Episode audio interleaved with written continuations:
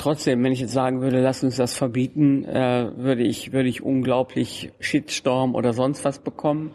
Ähm, vielleicht ist es so, dass Menschen sich irgendwann sagen. Aber, aber Leute würden dich auch feiern. Die Umweltministerin macht mal was Logisches, hast du ja gerade gesagt. Ja, sicher, es wäre es wäre logisch, es wäre wirklich logisch. So, eine neue Folge Jung Naiv. Wir sind zum ersten Mal im Umweltministerium, aber nicht zum ersten Mal bei dir.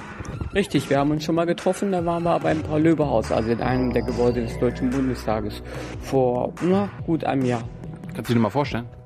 Barbara Hendricks, ich bin die Bundesministerin für Umwelt, Naturschutz, Bauen und Reaktorsicherheit. Was ist aktuell dein größtes Thema?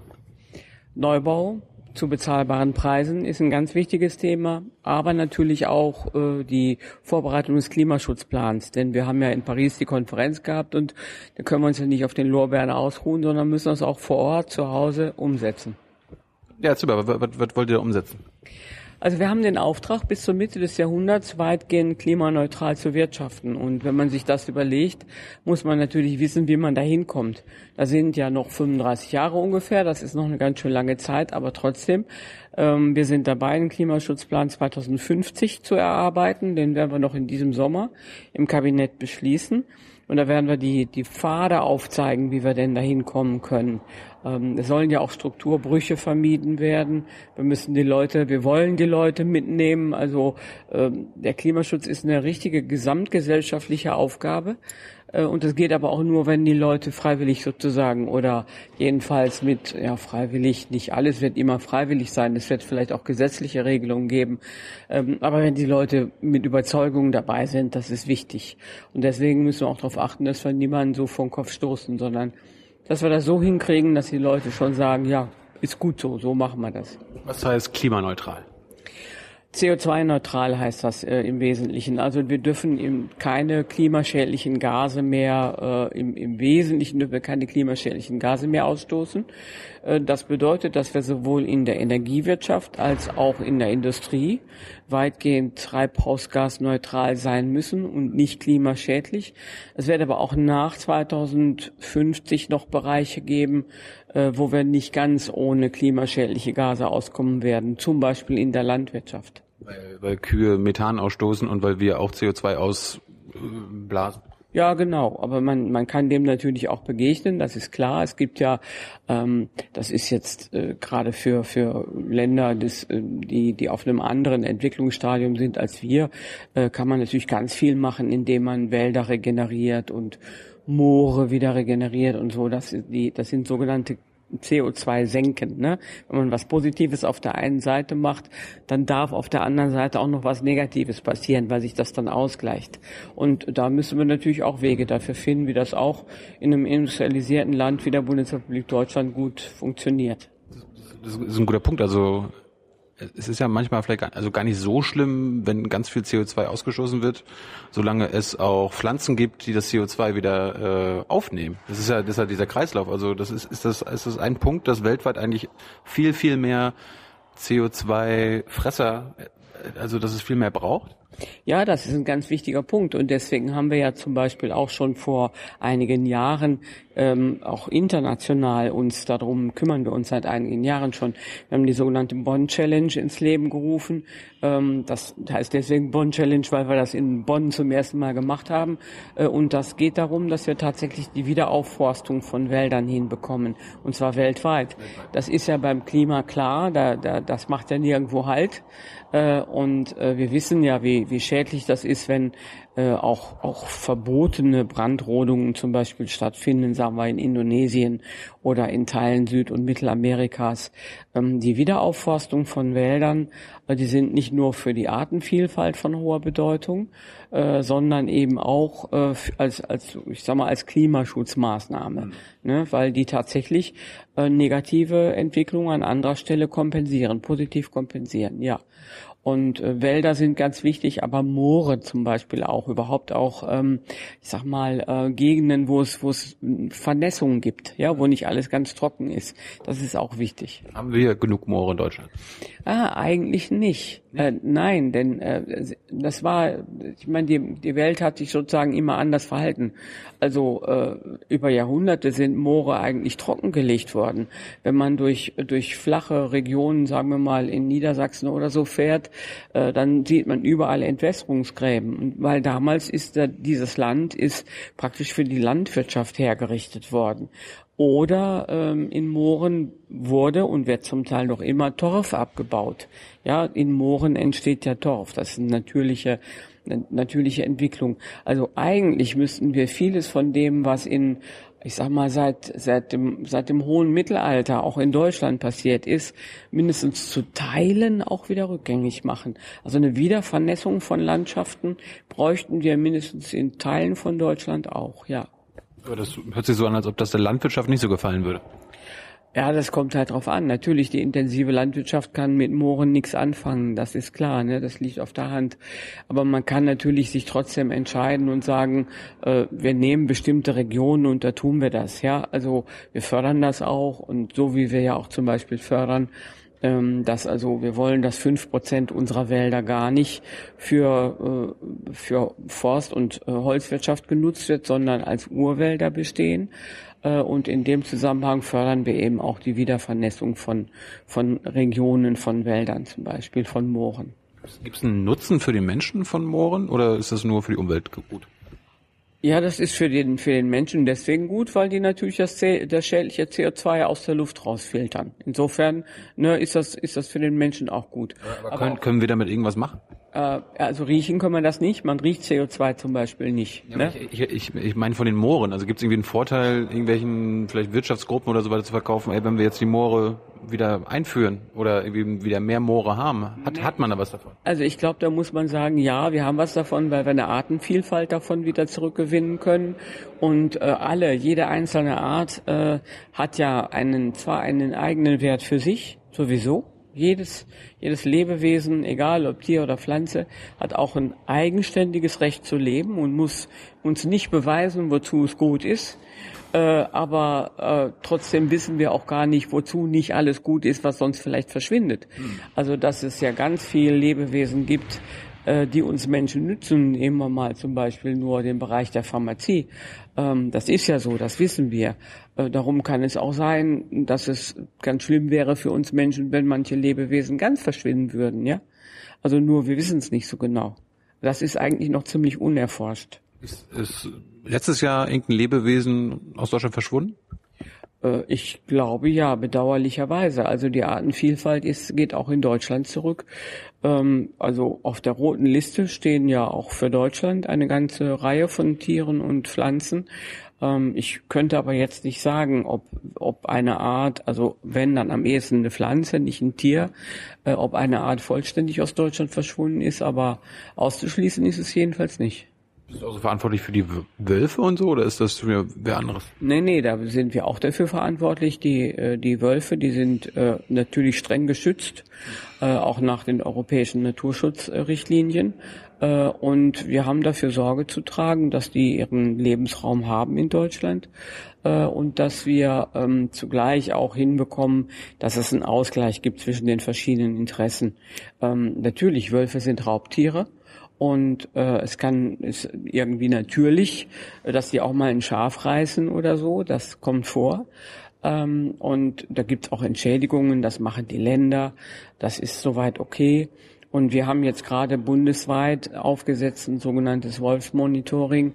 Ähm, die sitzen ähm, in, in, in Görlitz in Sachsen äh, und da arbeiten verschiedene auch virtuell miteinander zusammen. Ähm, auch das Zoologische Institut, das Senckenberg-Institut in, Frank in Frankfurt, die wirklich ein ganz herausragend gutes Institut sind äh, und die haben diese Nebenstelle in Görlitz eingerichtet, aber die arbeiten auch mit universitären Instituten aus Berlin und anderswo zusammen. Und da geht es eigentlich darum, dass wir den dass wir den Verantwortlichen vor Ort, also den Naturschutzbehörden in den Kreisen zum Beispiel, einfach Hinweise geben, wie man denn mit Wölfen umgeht, wenn die, wenn die wieder da sind.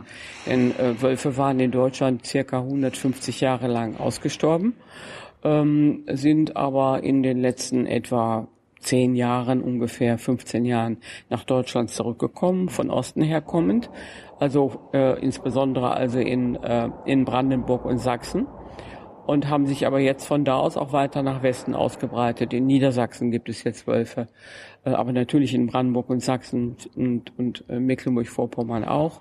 Es wird aber in Zukunft wahrscheinlich in allen Bundesländern wieder einzelne Wölfe geben.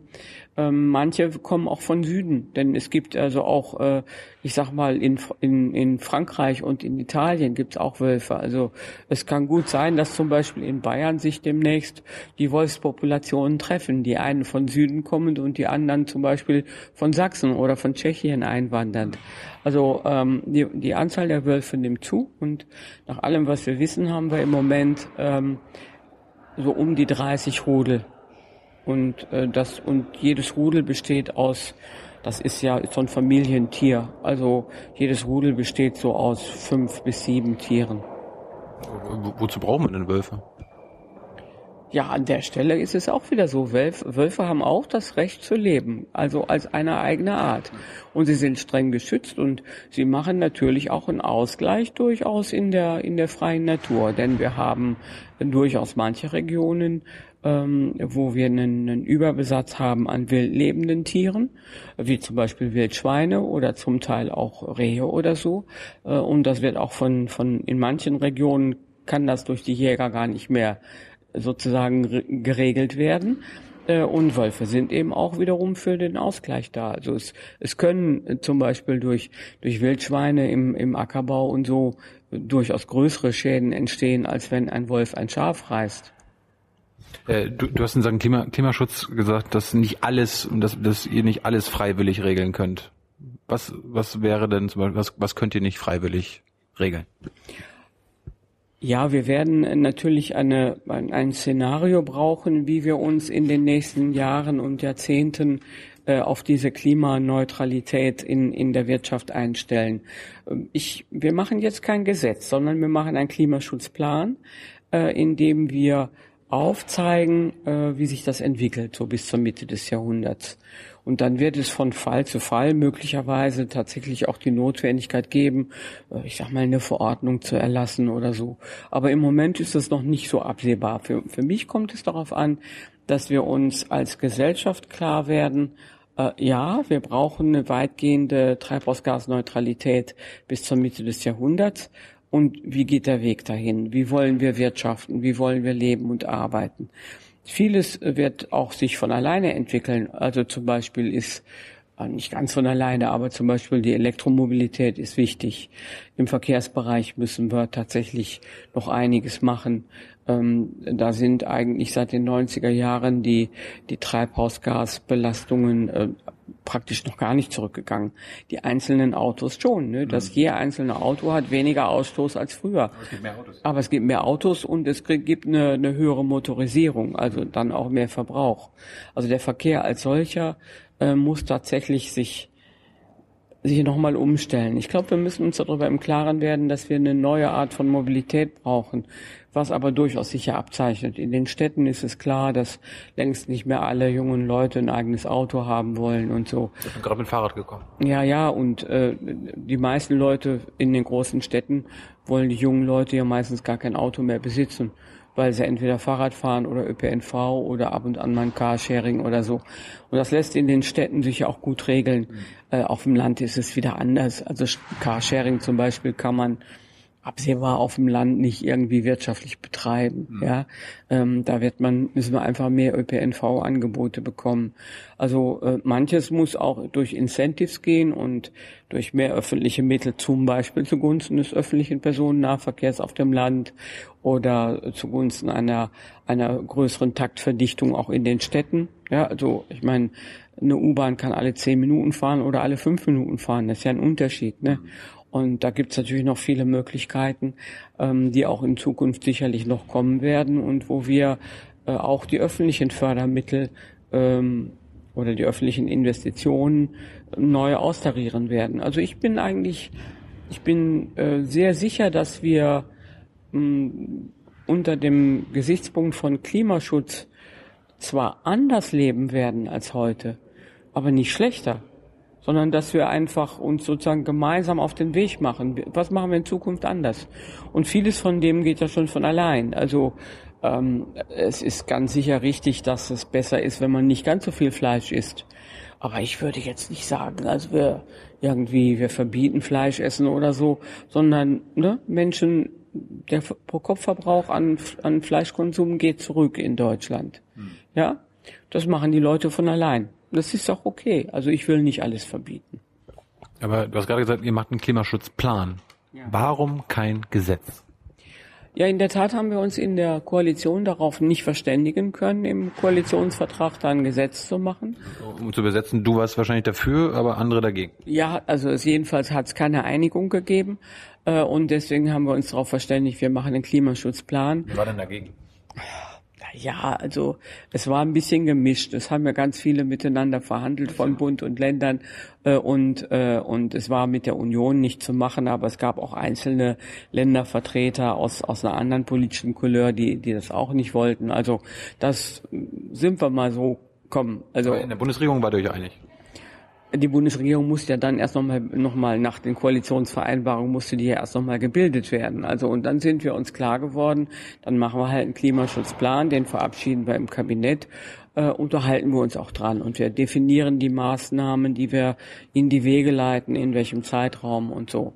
Und äh, ich glaube, das ist auch genauso gut, genauso verlässlich wie ein, wie ein Gesetz. Wirklich? Ein Plan ist so verlässlich wie ein Gesetz? Ja, also ein, ich meine, wir müssten ja ein Klimaschutzgesetz, das müsste man ja auch wirklich neu erfinden, um es mal so zu sagen. Ähm, Damit kannst du dich verewigen. ja, man könnte, äh, aber es könnte auch sein, dass ein Klimaschutzgesetz so aussehen würde, dass man in schon bestehenden Gesetzen ganz viele kleine Änderungen vornimmt. Ne? Das nennt man dann ein sogenanntes Artikelgesetz. Ne?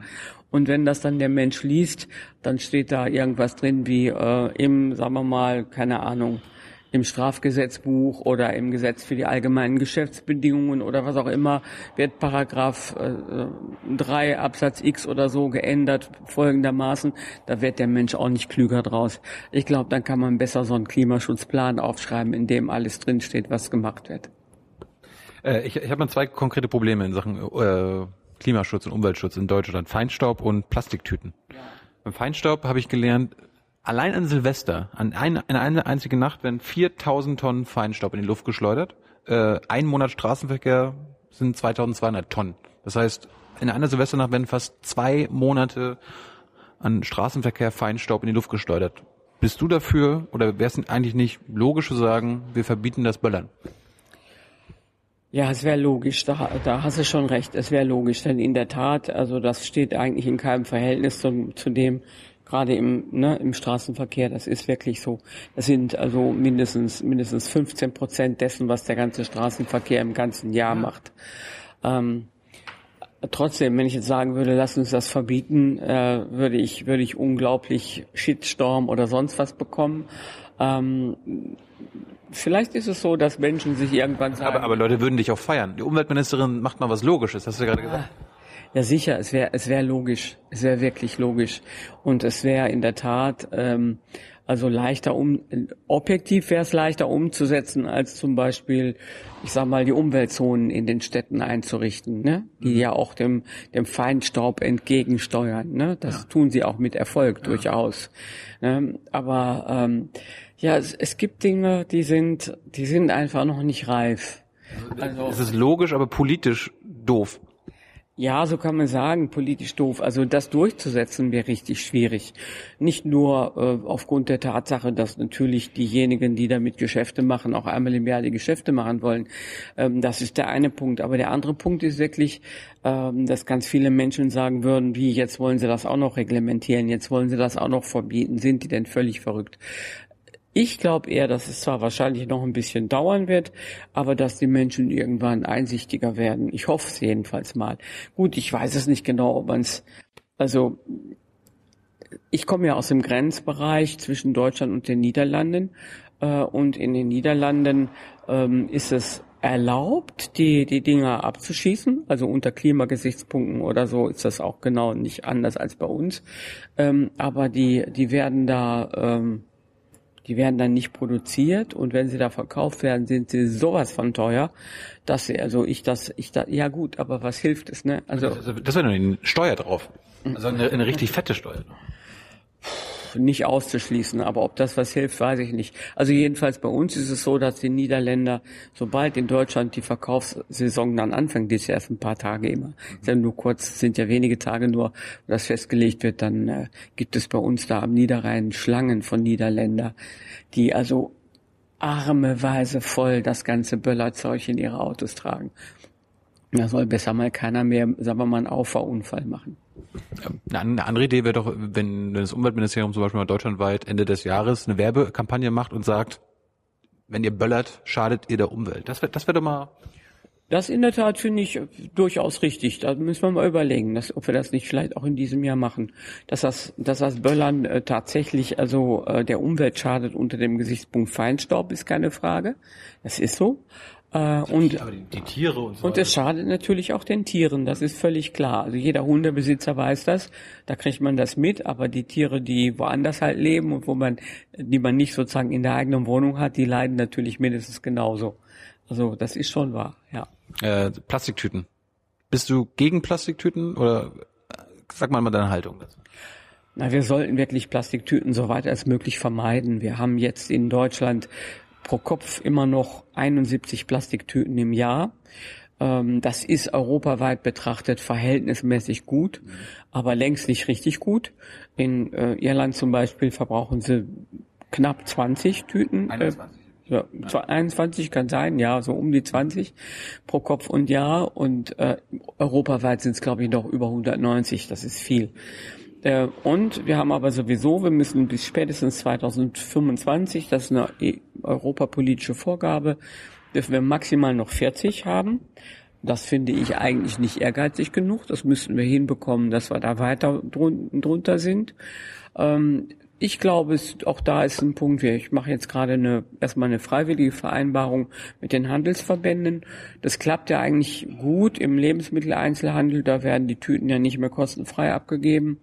Ähm, ich möchte, dass sie auch in anderen Bereichen wie Schuhhandel, Textil, Drogeriemärkte und so auch nicht mehr kostenfrei abgegeben werden, sodass es uns gelingt, in den nächsten zwei Jahren, sage ich mal, mindestens 80 Prozent der Einzelhändler dazu zu bringen, äh, nicht mehr kostenfrei abzugeben oder was ich noch am besten fände, auf andere Materialien um, äh, äh, umzusteigen. Also zum Beispiel Papier. Ich weiß, in der Produktion ist das auch nicht ganz ohne, ähm, aber am allerbesten ist natürlich, wenn man seine eigenen Tüten mitbringt. Ich gehe äh, immer einkaufen mit dem berühmten Jutebeutel, aber ich muss gestehen, ich habe am Wochenende mir, mir ein paar Klamotten gekauft und da, da kriegst du halt eine Plastiktüte. Und was machst du denn? Die können es auch nicht in Jutebeutel packen. Du sagen, ich bin die Umweltministerin und ich möchte, dass sie mir irgendwas anderes geben. Hätte ich machen müssen, die hätten nichts anderes gehabt, aber hätte ich eigentlich machen müssen. Die kennen mich ja auch, das war bei mir zu Hause. Aber was, was will man tun? Also die Einzelhändler haben in der Tat noch Probleme. Ich denke, die müssen in Richtung Papiertüten umschalten, denn die müssen ja auch eine entsprechende Größe haben. So, wenn man Klamotten kauft, ist wird ja so gefaltet, dass man, dass man das nicht in so einer Tüte hat, die man so beim Lebensmitteleinzelhandel bekommt. Außer Kleinigkeiten natürlich, ein Pulli oder Strümpfe oder so ist ja kein Problem. Ähm, aber ich glaube, da wirklich der Textileinzelhandel muss, muss da in Richtung Papier gehen. Man kann die Sachen auch schlecht einfach über den Arm hängen und, und die passen halt nicht in den Jutebeutel, das ist so. Aber warum, warum macht er jetzt eine, eine freiwillige Vereinbarung und kein, kein Gesetz zum Beispiel? Das ist in der Tat richtig, das ist eine gute Frage. Wir haben das mit dem Lebensmitteleinzelhandel damals auch freiwillig gemacht und das hat gut geklappt. Äh, ich habe aber auch den Einzelhandelsverbänden gesagt, wenn die das nicht hinbekommen, dass wir innerhalb von zwei Jahren mindestens in 80 Prozent der Geschäfte dann tatsächlich auch die Tüten nicht mehr kostenfrei abgeben, äh, dann werde ich eine Verordnung machen, dann werden wir es regeln. Also das können wir machen. Das wissen die Bescheid, jetzt müssen sie sich drum bemühen. Und wenn sie das nicht hinkriegen, dann machen wir eine Verordnung. Das ist wie, wie ein Gesetz in dem Zusammenhang. Ja. Andere Möglichkeit wäre, wie die Iren das gemacht haben. Die haben 15 Cent Steuer pro Tüte eingeführt und das hat den Rückgang, also den Rückgang von 328 Tüten auf 21, wie du schon gesagt hast, gebracht. Warum keine Steuer? Ja, das ist ja dasselbe wie, wie Geld dafür nehmen, ne? das ist klar. Also könnte man auch mit Steuern machen. Die, wir nehmen ja im. Verdient ihr noch was davon? Ja, das stimmt. Da will man noch was davon verdienen. Ja, müssen wir mal dem Finanzminister sagen. Das ist vielleicht eine Idee für ihn. Hm. Äh, in Sachen Wohnungsbau, hast du ja, hast ja vorhin, hast ja vorhin schon gesagt, ist ein großes Thema bei dir. Warum ist das ein Thema? Also eigentlich ist viele Jahre lang am Wohnungsbau nichts richtig gemacht worden. Es war allerdings auch so, dass äh, das häufig, dass lange keine richtige Nachfrage bestanden hat. Ähm, es sind im Jahr 2009 nur 160.000 Wohnungen fertiggestellt worden. Aber zu der Zeit haben zum Beispiel in Berlin die großen Wohnungsbaugesellschaften noch um Mieter geworben. Ja, das ist noch gar nicht so lange her. Mhm. Ich kenne noch, ich kann mich gut an diese kleinen Plakate, an diese Plakate erinnern, die immer in den Bushaltestellen hingen. Ich weiß nicht, ob du dich auch erinnerst. Du lebst ja auch in Berlin. Mhm. Da war immer so ein junges Paar, die waren so aufgeschreckt im Bett Ne, so ein Foto, so, so ein junges Paar wird aufgeschreckt im Bett überrascht und dann stand da drunter immer Zeit für eine eigene Wohnung und dann die Wohnungsbaugesellschaft. Die hat geworben, dass die Mieter zu ihr kamen. Das ist noch nicht lange her, paar Jahre, vier, fünf Jahre oder so. Äh, und die, die Entwicklung, die wir jetzt haben, die ist eigentlich auch von den ganzen, äh, auch von den Wissenschaftlern nicht vorhergesagt worden. Wir haben eine starke Binnenwanderung in der Bundesrepublik Deutschland. Wir haben ja Regionen, in denen Wohnungen leer stehen, äh, und zwar nicht nur in den neuen Bundesländern, sondern auch in, in äh, westdeutschen Bundesländern. Ähm, aber wir haben eben Ballungsräume und Ballungsrandzonen, wo die Menschen hinwollen. So. Äh, in, in Deutschland sprechen wir von den, von den Big Seven. Das sind die sieben größten Städte in der Bundesrepublik. Äh, da ist die Nachfrage am allergrößten. Äh, aber es gibt auch unter denen daneben noch äh, Nachfrageschwerpunkte, manche Universitätsstädte wie zum Beispiel Regensburg oder Münster oder so, obwohl die nicht so groß sind. Da haben eine unglaubliche Nachfrage nach Wohnungen, viele Universitätsstädte und dann eben die großen Ballungsräume. Das hat mit der Binnenwanderung zu tun, das hat damit zu tun, dass pro Kopf der Bevölkerung ähm, die Quadratmeterzahl zunimmt. Das wieder kommt daher, dass wir mehr Single-Haushalte haben. Ne? Also wir, wir haben halt mittlerweile viele Haushalte, sagen wir mal, ältere Menschen, die ihren Partner verloren haben und sagen, sagen wir auf 65 Quadratmeter wohnen, die ziehen ja dann deswegen nicht aus, ne, weil sie, weil sie jetzt alleine sind. So und äh, und wir haben natürlich auch andere Singles, die also so, so vor 50 Jahren ungefähr war die war der durchschnittliche äh, Wohnungs Quadratmeter pro Mensch in Deutschland bei 25. Und jetzt sind wir bei 45. Das hat, hat übrigens natürlich auch ökologische Folgen, ist ja klar. Ne? Muss ja gebaut werden, Fläche und Bau, Baumittel und, und alles werden. muss geheizt werden und so. Ne? Hat auch ökologische Folgen. Ähm, aber natürlich stimmt das wieder nicht für die Städte. Also das liegt auch wieder auf der Hand, dass es, äh, äh ich sag mal, in München oder so ein drei Familien, äh, drei Personen Haushalt nicht auf einmal 135 Quadratmeter Wohnung hat. Wie denn? Kann sich ja keiner leisten. Ja, außer den, ich sag mal, außer den Fußballspielern von Bayern oder so, ne? Die leisten sich auch noch Größeres oder so. Aber nein, also es hat mit der Binnenwanderung zu tun. Es hat natürlich auch mit dem Zuzug von Flüchtlingen zu tun. Ähm, aber ist mir ganz wichtig darauf hinzuweisen, ähm, Dadurch, dass jetzt so viele Flüchtlinge zu uns gekommen sind, von denen ein großer Teil ja mindestens mittelfristig und vielleicht auch auf Dauer bleiben wird, nicht alle, aber ein großer Teil, und wenn die einmal anerkannt sind, wollen die natürlich auch wohnen. Dann werden die nicht mehr irgendwie untergebracht oder so, sondern dann, dann sind die auch auf dem Wohnungsmarkt. Und deswegen kommt es mir darauf an, dass wir da auch Konkurrenzen vermeiden. Und deswegen haben wir auch schon mehr Geld für den Wohnungsbau zur Verfügung, schon seit diesem Jahr und aus, ab nächstem Jahr noch mal mehr. Ähm, es wird auch noch steuerliche Erleichterungen für Investoren geben, damit einfach mehr gebaut wird. Der entscheidende, man kann dem Mangel nur begegnen, wenn an der richtigen Stelle mehr gebaut wird. Und was ich zum Beispiel eine ganz tolle Idee finde, ist, dass man bestehende Gebäude aufstockt, also Stockwerke oben draufsetzen. Das geht erstens schnell und ist natürlich auch nicht so teuer. Und es versiegelt nicht noch mehr Grund und Boden. Ne? Es ist auch deswegen nicht teuer, weil der Grund, das Grundstück ist ja schon mal da. Man muss auch keine Grunderwerbsteuer bezahlen. Die Anschlüsse sind alle da. Es muss nicht extra neu erschlossen werden. Äh, und wir haben viele Regionen in Deutschland, viele Stadtviertel, äh, wo die Häuser nur viergeschossig sind, Parterre plus drei Geschosse. Und wenn man da was oben drauf setzt, ein oder zwei weitere Geschosse oben drauf, meistens dann in so einer Holzbauweise, was mhm. auch ziemlich, was gut isoliert ist und was trotzdem schnell geht, dann würde man zugleich dafür sorgen können, dass auch noch Aufzüge angebracht werden Und in den älteren Häusern wohnen ja häufig auch ältere Menschen. Und die, die mit den Wohnungen alt geworden sind, die kriegen dann auf die Weise endlich mal einen Aufzug. Und obendrauf machen wir die Wohnung etwas größer, damit da jüngere Familien einziehen. Und dann haben wir eine ordentliche Mischung. So stelle ich mir das vor. Das Lustige ist, ich, ich habe einen privaten Bekannten, der genau das gemacht hat, also zwei Stockwerke höher. Da war er damit fertig. Und dann kam die Feuerwehr an und hat gesagt, ich, wir brauchen jetzt mal, du bezahlst jetzt mal für 120.000 Euro eine Feuerwehrzufahrt, weil wir äh, weil die Feuerwehr dann höher kommen muss und äh, aus feuerschutzgerechtlichen Gründen waren dann auf einmal so von, von einem Tag auf den anderen 120.000 Euro Mehrkosten entstanden. Ja, das ist natürlich also ein Problem und das hört sich jetzt blöd an. Ich bin die Bundesbauministerin, trotzdem ist für das Bauen sind die, für den, für den Wohnungsbau als solche sind die Länder zuständig. Auch übrigens für die Brandschutzvorschriften sind die Länder zuständig. Wir sind aber wirklich, ich sag mal, in enger Abstimmung. Ich habe schon vor anderthalb Jahren ein sogenanntes Bündnis für bezahlbare bezahlbares Wohnen und Bauen in die Wege geleitet, wo erstmal alle Verbände und wird also Bauindustrie, Bauwirtschaft, Wohnungswirtschaft, ähm, äh, die Baugewerkschaft, Haus und Grund, der Mieterbund, äh, Städte und Gemeinden und Länder und so alle drin vertreten sind. Und wir haben zehn Punkte entwickelt, die wir jetzt umsetzen müssen. Und da sind wir dabei. Ein Teil haben wir schon umgesetzt, noch nicht alles, aber ein Teil. Und da werden eben die Länder auch adressiert diejenigen Dinge anzupacken, die in ihrer rechtlichen Verantwortung liegen. Und das ist zum Beispiel auch Brandschutz, den, den darf man jetzt natürlich nicht über Bord werfen. Mhm. Äh, ist ja ganz klar, Brandschutz muss gewährleistet sein. Aber den Brandschutz mal vorurteilsfrei zu überprüfen im Sinne von, ist es denn nicht auch auf eine andere Art und Weise möglich, dem Genüge zu tun, ohne dass es äh, an, den, an, an der Sicherheit der Menschen dann irgendwie Abzüge oder Abschläge geben würde? Das ist ja eine, ein wichtiger Punkt ähm, und ist genau richtig. Also da, da muss man sehr darauf achten, äh, dass einerseits die Sicherheit da ist, aber andererseits das Ganze eben auch vernünftig gestaltet werden kann. Ja. Sachen Wohnung, Wohnungsbau ist das eine.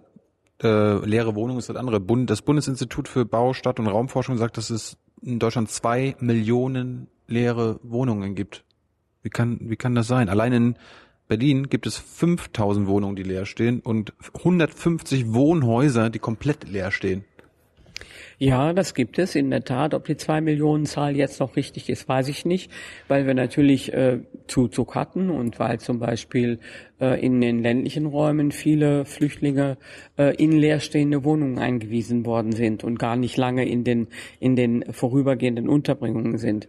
Ganz aktuell ist die Zahl wahrscheinlich nicht mehr, aber man kann sicherlich davon ausgehen, dass es bundesweit etwa 1,5 Millionen leere Wohnungen gibt. Äh, wir gehen davon aus, dass davon so etwa 600.000, und das ist immer noch viel, ähm, ziemlich rasch wieder herzurichten wären, weil sie sich äh, tatsächlich in, in Zusammenhängen befinden, wo andere Wohnungen vermietet sind und es sind einzelne Leerstände. Ähm, andererseits gibt es auch Leerstände, wo es sich einfach nicht mehr lohnt, die noch herzurichten. Ähm, wenn man sich ein bisschen auskennt in den neuen Bundesländern zum Beispiel, dann gibt es leerstehende Plattenbauten auf dem Land, in Dörfern weil damals natürlich bei den LPGs Landarbeiter gewohnt haben, gearbeitet haben, äh, aber auf den Dörfern da wohnt einfach niemand mehr und das, das muss man auch nicht mehr herrichten. Das ist auch keine dörfliche Struktur. Ne, deswegen werden von den, sagen wir mal, 1,5 Millionen leerstehenden Wohnungen vielleicht 600.000 wirklich gut dem Markt wieder zugeführt werden können. Was ganz bestimmt auch mehr zunimmt, was viele noch nicht so richtig erforscht haben, ist die Tatsache, dass es auch leerstehende Einfamilienhäuser gibt und Zweifamilienhäuser, insbesondere im ländlichen Raum, die auch nicht mehr vermarktungsfähig sind, auch die Erben die nicht mehr verkaufen können. Mhm. Das nimmt zu. Ähm, und ja, es gibt das, äh, was du gerade ansprichst für Berlin, leerstehende ganze Wohnhäuser, häufig aus Spekulationsgründen. Und das ist in der Tat ein Punkt, wo wir uns Gedanken machen müssen, Gedanken machen müssen, ob wir da, ähm, äh, ich sag mal, sowas wie eine, eine Planungsabschöpfung oder sowas vornehmen müssen. Kann man das irgendwie bestrafen?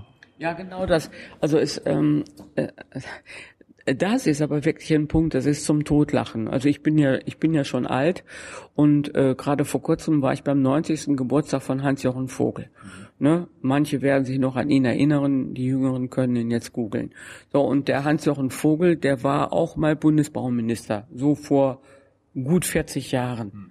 Und er hat schon damals solche Bodenrechtsfragen äh, wirklich thematisiert und vorgeschlagen, wie man damit umgeht, dass man nicht bebauten Grund und Boden mobilisieren kann in den Städten, äh, dass man, dass man Wert abschöpft, also abschöpfen kann, steigenden Wert sozusagen, wenn jemand spekulativen Gewinn durch Leerstand macht. Sowas ist prinzipiell möglich. Also zum Beispiel über eine eigene Grundsteuer, dies, also wir haben bisher Grundsteuer A und B für Landwirtschaft und für bebauten äh, und unbebauten Grund. Man könnte eine Grundsteuer C machen, die sagt, da sollte eigentlich jetzt gebaut werden. Du willst es aber nicht, du willst spekulieren, du willst es erst später verkaufen. So könnte man mehr Geld abschöpfen, ne, um einfach da mal ein bisschen einzugreifen. Aber die Vorschläge, die sind wirklich 40 Jahre alt und waren noch nie mehrheitsfähig. Also wirklich Hans-Jochen Vogel mal googeln, der hatte immer schon tolle Ideen. Aber, aber, aber woran, woran scheitert es? Wenn seit 40 Jahren das ist, woran scheitert das? Es gibt dafür keinen politischen Konsens in der Bundesrepublik Deutschland, bis jetzt nicht. Bedauerlicherweise. Hm. Wir bräuchten sicherlich. Ähm, du bist dafür.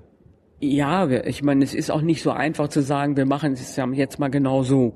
Äh, aber es gibt Vorarbeiten, auch auf der wissenschaftlichen Ebene durchaus. Und wir bräuchten dazu eine politische Debatte, die sagt, welche Instrumente kämen denn dafür tatsächlich in Frage? Ja, also. Hast, hast du die also ich glaube, dass das eine der Debatten ist, die wir in der politischen Debatte auch im Hinblick auf die nächste Legislaturperiode führen müssen.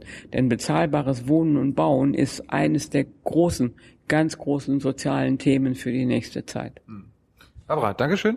Wir machen noch ein paar, ein paar Zuschauerfragen. Haben wir noch bitte? Es sind nicht viele. Äh, hast, fertig? Äh, ist sich die Regierung der Wichtigkeit der Bienen nicht bewusst oder warum will sie, also die Regierung, das Pestizidgesetz lockern? Also die äh, Regierung ist sich doch der, natürlich der Wichtigkeit der Bienen bewusst, ist ja völlig klar. Wir kommen ja ohne Bestäuber nicht aus.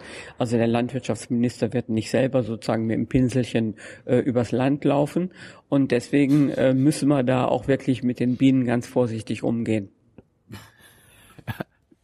Äh, was hat dich zur Umweltministerin qualifiziert? Wahrscheinlich die Tatsache, dass ich einfach eine ziemlich gute politische Erfahrung habe und mit Themen umgehen kann, selbst wenn ich vorher nicht ständig damit befasst war. Das wäre das doch irgendein anderes Ministeramt übernehmen können. Äh, wäre wär rein, wär rein fachlich oder so gegangen, aber nicht, dass ich mich jetzt nach was anderem sehne. Ich mache das gerne und ich hoffe auch gut. Wann werden die Subventionen für die Tierproduktion eingestellt und dafür solche Lebensmittel wie Obst und Gemüse subventioniert? Naja, die Tierproduktion wird nicht eigentlich äh, in besonderer Weise äh, gefördert, sondern wir haben eine europäische Landwirtschaftsförderung, die sich all, im Prinzip alleine an der Fläche, die bewirtschaftet wird, bemisst. Äh, und ob da dann jemand Gemüse anbaut oder ob jemand äh, Tiere produziert, da wird dann kein Unterschied gemacht. Ich bin der Auffassung, äh, wir müssen davon wegkommen, alleine nach der Fläche zu subventionieren. Das ist zurzeit 290 Euro pro Hektar pro Jahr in der Bewirtschaftung, also egal ob es einem gehört oder ob man es gepachtet hat. Das geht natürlich irgendwie auch in den Pachtpreis ein. Die Verpächter wissen ja auch, dass da 290 äh, Euro pro Jahr drauf liegen. Also ob der Bauer, der da wirtschaftet, wirklich was davon hat, ist höchst fraglich weil die Pachten steigen ja auch. Also wir sind der Auffassung, wir hier im Umweltministerium, dass wir viel mehr äh, bei der europäischen Subvention, Landwirtschaftssubvention umgestalten müssen im Hinblick darauf, welche Leistungen werden für die Gesellschaft erbracht. Also gesunde Böden, gute Nahrung, äh, gutes Trinkwasser äh, und, und, und Stützung des Erhalts der Artenvielfalt. Das sind die eigentlichen Aufgaben. Und dafür würde ich gerne die ganzen Subventionen äh, den Landwirten geben. Äh, die Leute wollten auch wissen, welche Lobby versucht bei dir den meisten Einfluss zu nehmen? Auch das ist ganz unterschiedlich und man würde so als als Normalbürger das vielleicht gar nicht alles als als Lobby äh, bezeichnen wollen, aber ähm, also ich habe den den ganzen Bereich der Bau- und Wohnungswirtschaft auf der einen Seite, aber ich habe auch auf der anderen Seite den ganzen Bereich der Naturschutzverbände. So ist es nicht. Also die sind nach der Definition auch Lobby. Das hm. sind aber ganz unterschiedliche Menschen. Äh, ich lese mal den Satz von. Mich würde interessieren, ob Sie persönlich schon mal den TTIP-Lesesaal besucht hat und was du besorgten Bürgern antworten würdest, die ein Standard-Dumping in Sachen Umweltschutzregulierungen befürchten. Nein, ich war nicht im TTIP-Lesesaal. Äh, ich habe auch nicht vor, das zu tun. Ähm, aber wenn, wenn jemand Sorge hat, dass also unsere Umweltstandards äh, wegen, wegen TTIP heruntergehen, dann möchte ich doch gerne also für Entwarnung sorgen. Also wir werden darauf achten, dass wir erstens die Regeln, die wir haben, behalten und zweitens auch in Zukunft neue und fortentwickelte Regeln natürlich äh, in unserer Macht liegen. Wir sind eine Demokratie und wir werden uns also nicht von, von Freihandelsabkommen daran hindern lassen, äh, ich sage mal, gesetzgeberische Maßnahmen zu ergreifen. Ich habe vor Monaten irgendwann mal gesagt, es kommt darauf an, dass wir das mit den Investitionsschutzabkommen gut hinbekommen so dass wir nicht beschränkt werden in unseren Möglichkeiten. Das sieht jetzt wirklich gut danach aus, dass diese Investitionsschutzbedingungen tatsächlich, ich sag mal, zurückgedrängt werden und äh, wenn, dann vor ordentlichen Gerichten geklärt werden. Und ich habe schon mal vor einiger Zeit gesagt, also wir können es uns jedenfalls nicht leisten, dass 150 Jahre Arbeiterbewegung, 100 Jahre Frauenbewegung und 50 Jahre Umweltbewegung einfach in die Tonne gekloppt werden. Also hat TTIP wird es nicht keine negativen Konsequenzen auf die Umwelt- und Naturschutz äh, haben. Darauf werden wir achten. Ähm, wie ist deine Haltung zu Fracking? Meine Haltung zu Fracking ist eigentlich äh, sehr reserviert, um es mal vorsichtig auszudrücken. Also mit ich äh, ich ich möchte es eingrenzen. Du bist und, nicht dagegen. Äh, ja, wir haben zurzeit eine Erlaubnis. Es ist im Prinzip im Moment fast alles erlaubt. Wir haben zwar ein Moratorium, es wird im Moment nicht ausgeübt, aber die Rechtslage ist so, dass man es dürfte. Und deswegen ähm, habe ich einen Gesetzentwurf vorgelegt im Bereich Naturschutz insbesondere und im Bereich des Wasserhaushaltsgesetzes. Und äh, Sigmar Gabriel hat das im Bergrecht entsprechend auch vorgelegt, dass die bisherige breite Möglichkeit des Frackings sehr einschränkt. Nicht zu 100 Prozent verbietet, das räume ich ein, aber sehr einschränkt. Ja, es ist, ähm, es ist nicht so einfach. Man kann nicht alles so leicht äh, verbieten. Es ist nicht zu bestreiten, dass von Fracking, was übrigens, wenn wir das also dann in Zukunft erlauben würden, in dieser eingeschränkten Form, jedenfalls nur ohne Chemikalien gehen würde und so, um das nur mal auch deutlich zu sagen. Ähm, dass von Fracking eine, eine potenzielle Gefahr ausgeht, ist nicht zu bestreiten. Also eine hundertprozentige Sicherheit können wir damit nicht verbinden. Aber es gibt natürlich auch andere Lebensbereiche in der Bundesrepublik Deutschland, von denen eine potenzielle Gefahr ausgeht und die wir trotzdem nicht verbieten.